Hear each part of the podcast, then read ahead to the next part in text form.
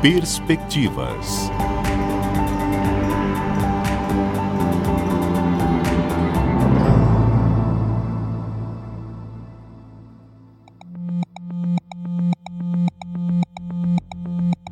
Internet em pandemia. Nunca foi tão fácil a busca em um navegador.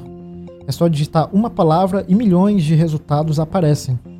Esses milhões também estão pelas redes sociais. São tantas vozes, opiniões, comportamentos e diferenças que no atual cenário todo mundo se consome, mas não para de falar.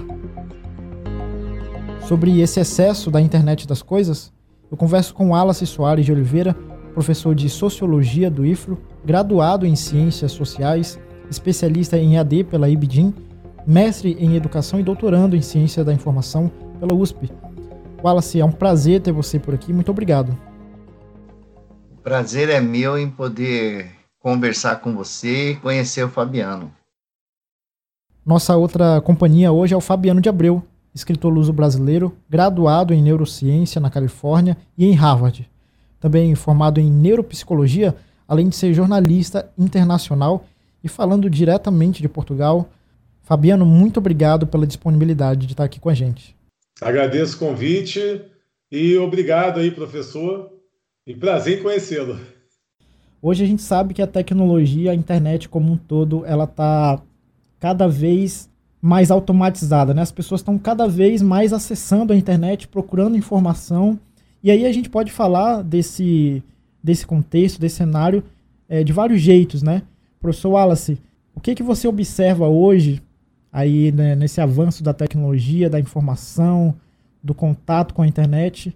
Qual é o impacto que tem a sociedade tem sentido nesse momento, principalmente agora com a pandemia, né? Apesar da gente estar tá num momento triste em relação à pandemia, na quantidade de mortes, o que mais me entristece é, como o próprio nome do programa diz, são as perspectivas. Porque eu creio que talvez o, o Fabiano também vai discorrer sobre, sobre essa questão.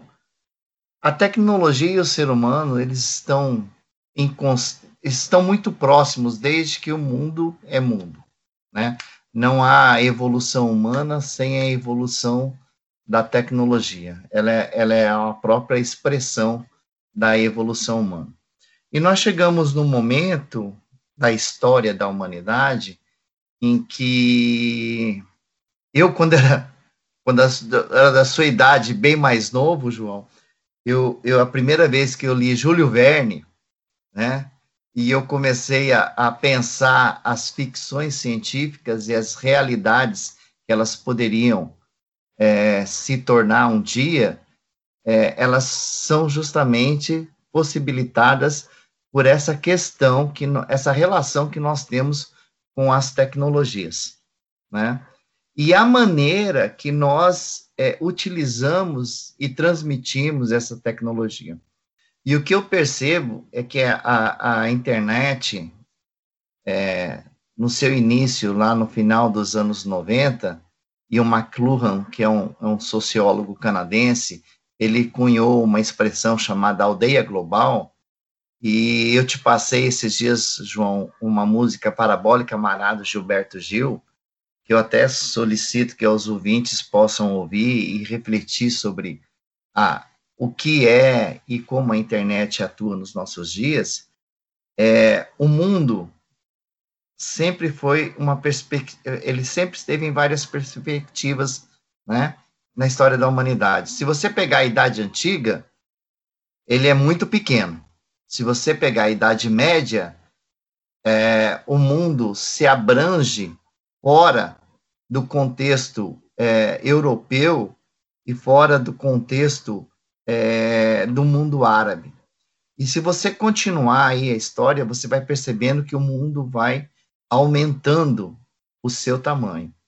E uma das consequências, quando nós pensamos na, na aldeia global, como McLuhan fala, e a utilização das tecnologias que hoje a internet a internet nos propicia, é de fato um mundo sem fronteiras, porque nós estamos conectados e a, a própria essência do tempo é, mudou o seu significado, né? E a maneira de como nós organizamos essas relações. E o mundo é cada vez menor, porque nós temos uma possibilidade de contato muito mais rápido. Como eu disse, né, o próprio conceito de tempo mudou. Nós usamos muito hoje o, te o termo tempo real. E o, o, meu filho, que tem vai fazer 10 anos agora, ele não consegue esperar 10 segundos. Para ele, 10 segundos demora muito, né? Por causa desse, dessa, dessa questão do tempo real.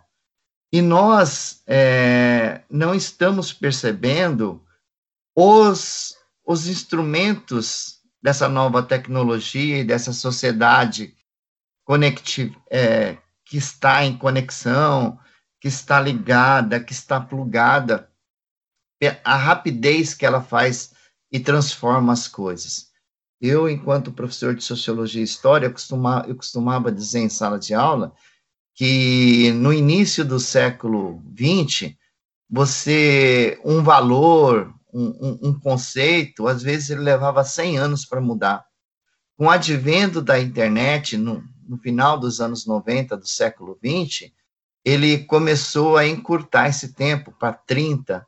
Hoje, talvez em 20 anos, 10 anos até, você mude é, e transforme esses conceitos. E a pandemia nos colocou em contato, num contato muito mais rápido, é, com transformações que nós só esperávamos acontecer daqui 20 anos, talvez, né? Num futuro, num futuro não muito distante. Então, é, essa reflexão é uma coisa que é, é, eu gostaria que as pessoas fizessem e pensassem, porque como que nós vamos utilizar e como que nós vamos ser influenciados pela utilização no nosso cotidiano dessas, dessas, desses instrumentos e como eles impactam é, não só eu como pessoa, mas eu como grupo social, é, impactam o Estado, impactam, enfim, tudo que está à nossa volta.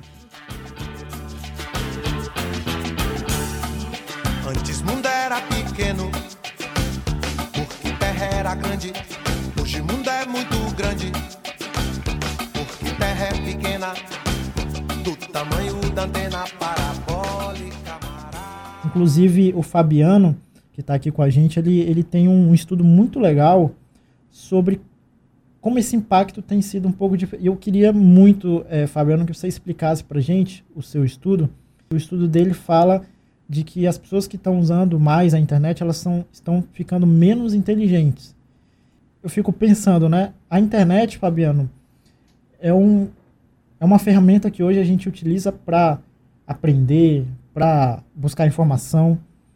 Como é que você chegou a essa conclusão né, desse estudo e como, o que, quais são os fatores que levaram para que, de fato, é, a, a, sociedade como um todo ela realmente tem ficado menos inteligente pelo abuso é, do acesso à internet? Bom, João, aproveitando o que o professor Wallace estava falando sobre a questão da evolução, a gente tem que ter a consciência de que nós estamos ainda, o nosso organismo é da era paleolítica.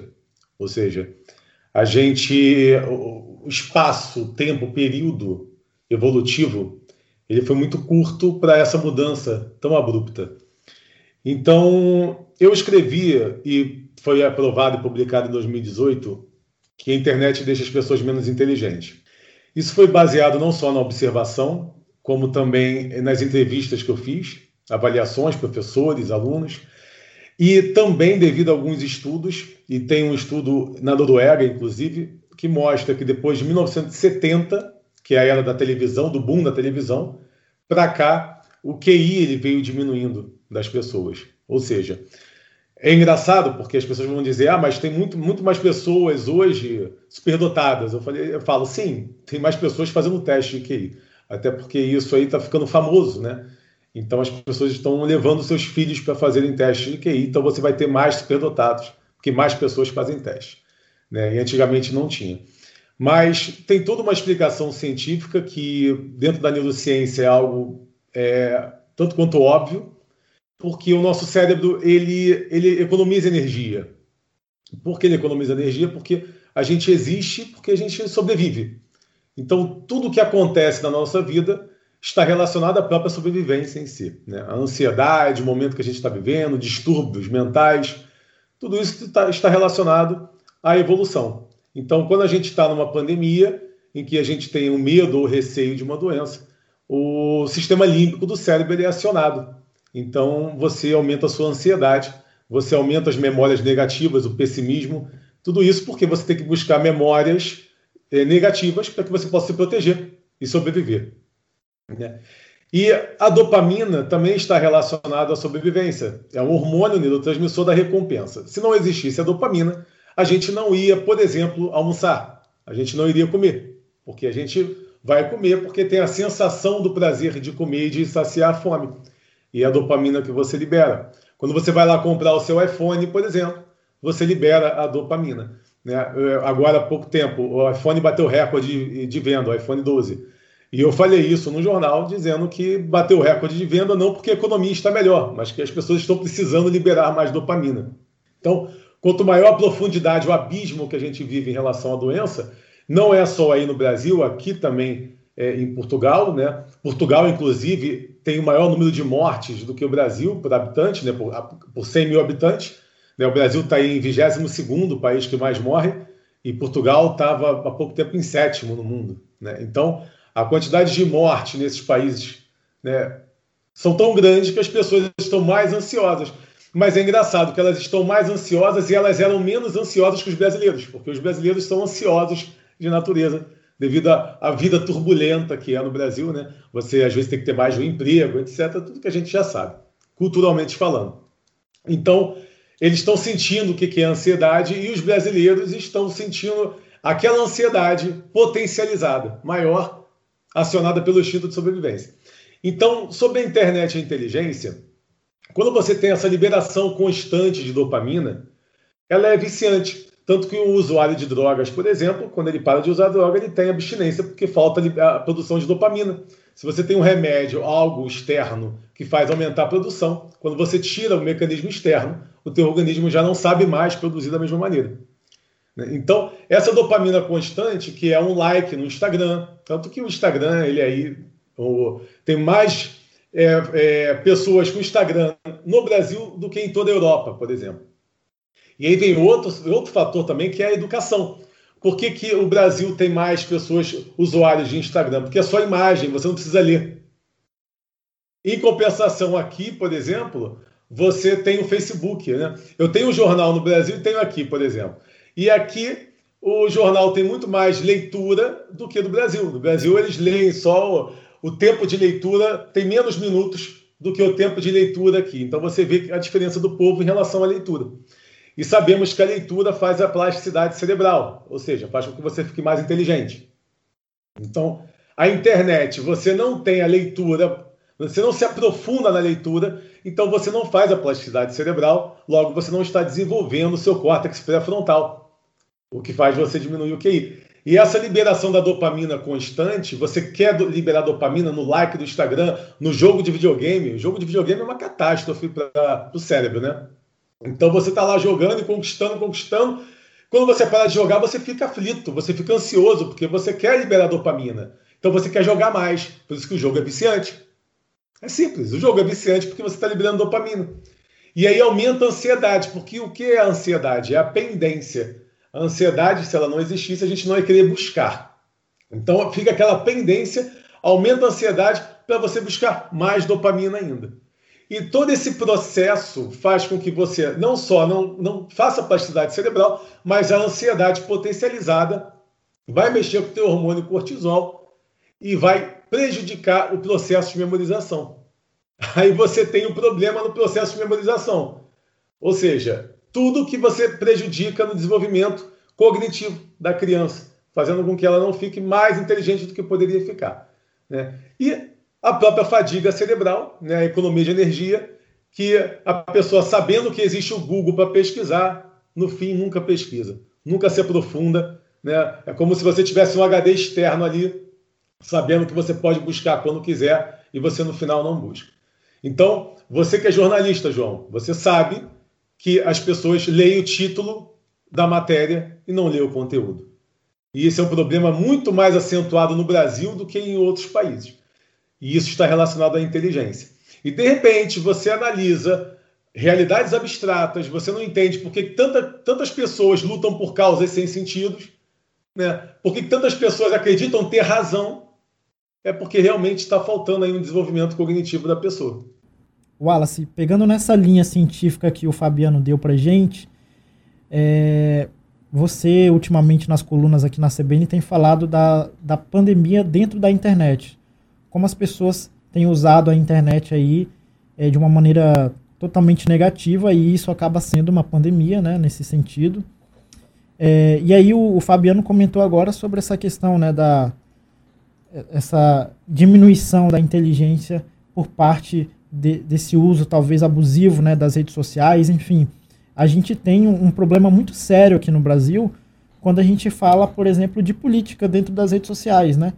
Acho que talvez seja um dos assuntos que mais a gente consegue observar esse contraste de inteligência, vamos dizer assim, né?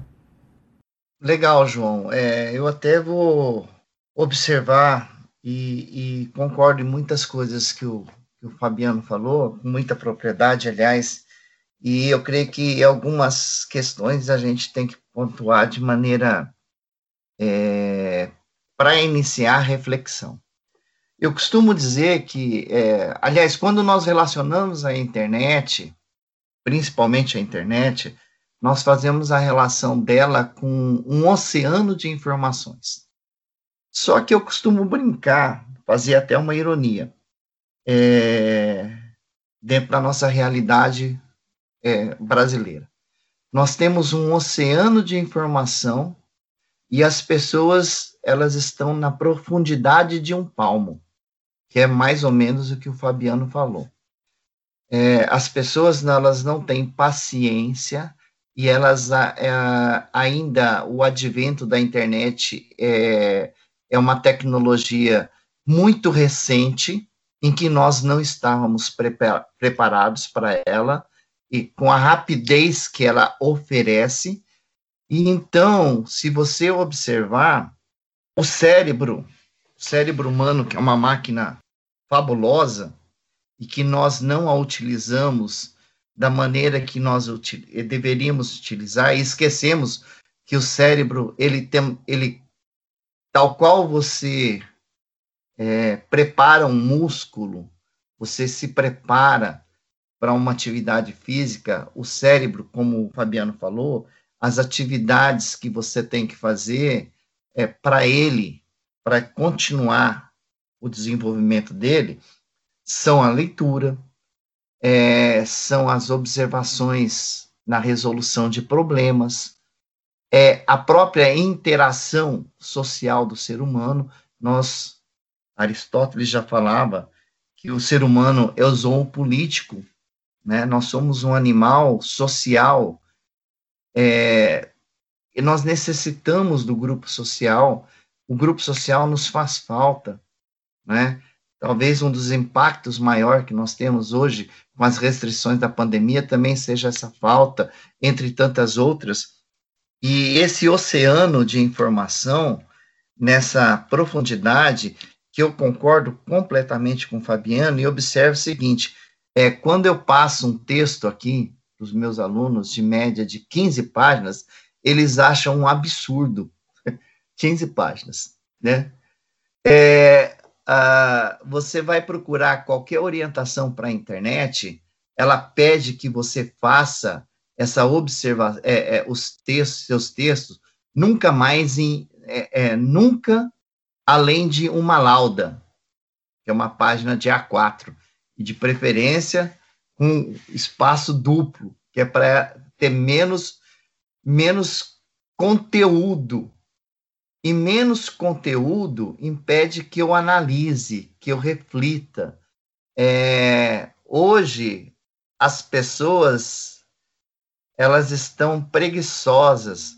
Eu estava até brincando é, esses dias com uma amiga minha, da, da minha adolescência, falando, poxa vida, a gente sabia de cor, né? Uma média de 100 telefones. Hoje, as pessoas, elas não guardam mais que dois. O dela e o da pessoa mais importante. Porque a comodidade da tec... no lugar de usar a tecnologia como uma ferramenta adequada, e aí o Fabiano colocou muito bem, e eu estava fazendo essa crítica alguns dias atrás, quando você vai procurar o Google, no Google, vai fazer uma pesquisa, ele te abre milhares de páginas, você nunca abre a segunda aba, né? Porque na primeira aparece 20 páginas lá, e você vai procurar o título mais interessante que se aproxima da sua necessidade.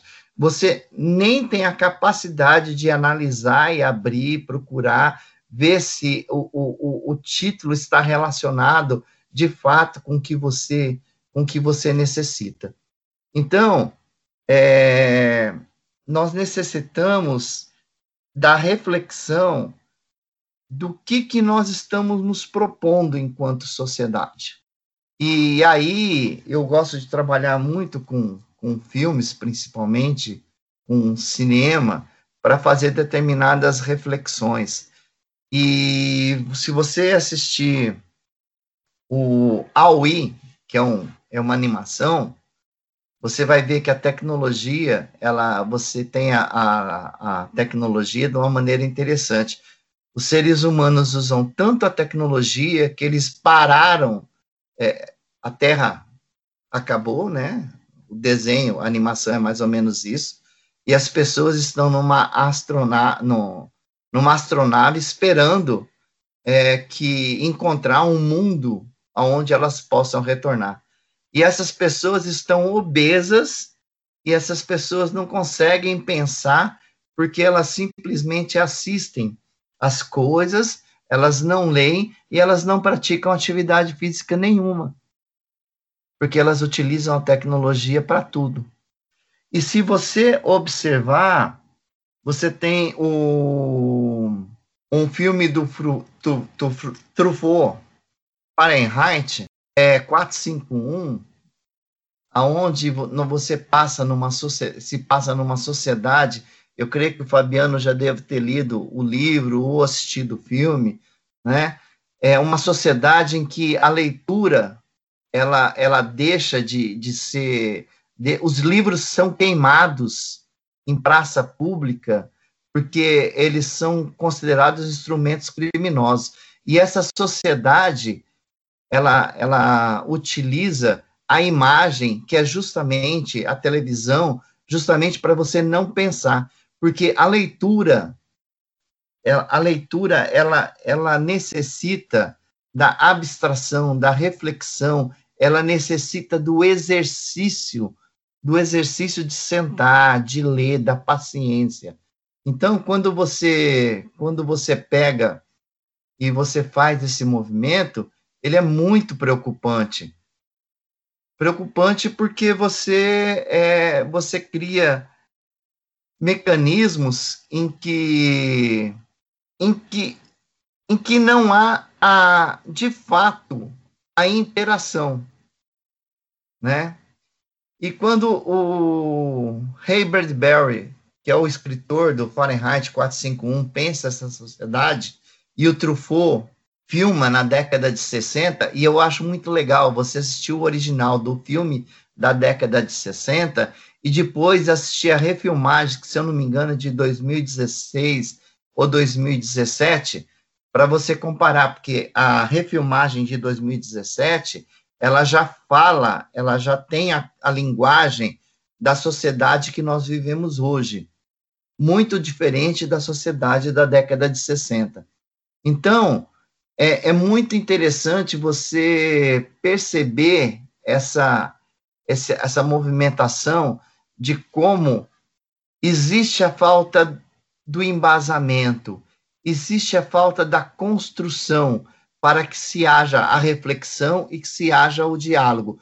Por isso que as pandemias das redes sociais que eu venho discutindo no, na nossa coluna, elas, é, é, eu fico muito temeroso, porque as pessoas, e aí eu retorno de novo a arte, eu trabalho muito com a arte também, existe uma, uma música que, se eu não me engano, é do Gil também, que diz fé cega, faca molada. Quanto mais passionais nós somos, mais nós permitimos que a irracionalidade ela tome conta das nossas atitudes.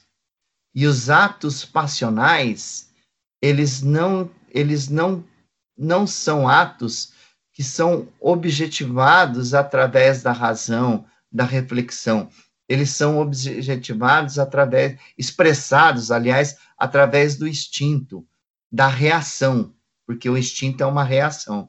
E talvez o Fabiano possa até, é, como neurocientista, fazer uma reflexão sobre isso, porque quando nós, animais humanos, nós refletimos, nós racionalizamos, nós não agimos pela, é, nós não agimos de forma é, a permitir um ato com uma reação.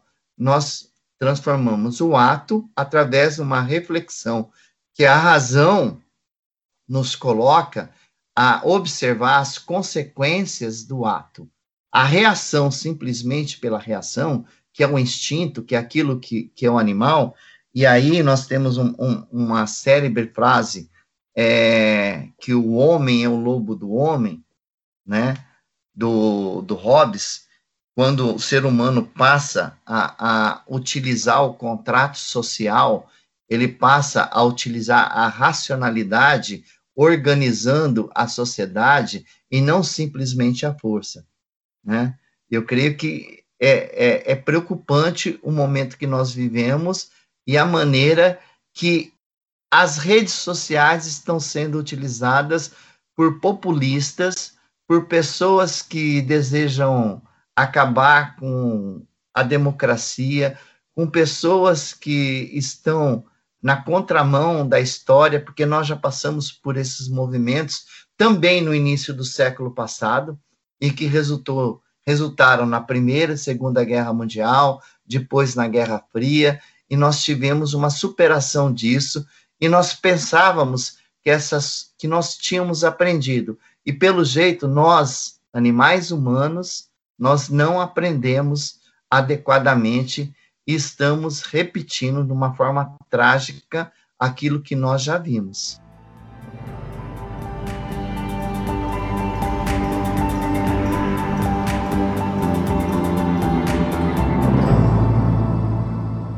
Mas em relação ao instinto, o instinto ele é a resposta para tudo. Todos os problemas, por exemplo, a personalidade da pessoa tem a relação com o instinto, porque tem relação com o emocional.